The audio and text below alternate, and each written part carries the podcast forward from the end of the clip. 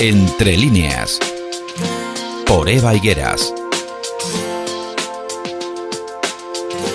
No es mi intención estar quejándome constantemente, pero en determinadas situaciones me resulta inevitable. Ya sé, eh, ya sé que quejarme no sirve de nada y además tampoco me desahoga, al contrario, hace que me encienda, que me encienda y que no pare de pensar en el origen de mi cabreo. Ya me gustaría que algo fuera para mí un objeto de deseo, pero lo que ahora mismo tengo en mente es un objeto a eliminar. En concreto, los patinetes eléctricos, aunque bueno, también podría incluir en el mismo lote a las bicicletas. Siento herir la sensibilidad de aquellos que los utilizan bien, es decir, cumpliendo las normas establecidas, pero desgraciadamente abundan los que pasan de las mismas. Os daré una breve justificación a este odio. Empieza el día, y antes de salir del portal de mi casa he de mirar a izquierda y a derecha para comprobar que por la acera no viene el loco del patinete. Hace unos días, después de sortear la primera prueba del día, cojo el autobús y sí, vaya por Dios, sube un jovenzuelo con su patinete eléctrico. Claro, hora punta, el bus lleno y el patinete allí, en medio.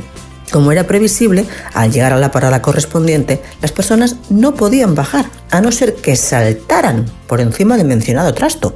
Pero es que a nadie parecía importarle la posibilidad de romperse la crisma al bajar del autobús, menos a mí, claro. Y toma, primer conflicto del día. Amablemente le dije al portador del chisme que estaba molestando y él me contestó también muy amablemente que me fuera a tomar viento. He suavizado la respuesta, claro.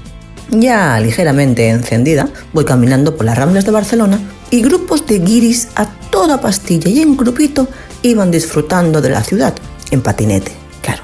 Muy chula yo, pues no me quise apartar para dejarles paso. Y creo, creo que después de adelantarme bruscamente, me dijeron algo en su idioma que creo que no era guapa.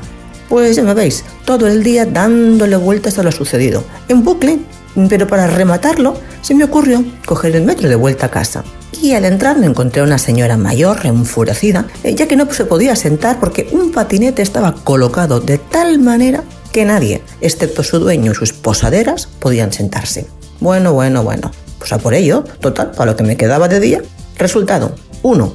Ponerme como una moto y roja como un tomate. Y dos, el patinete siguiera aparcado donde estaba.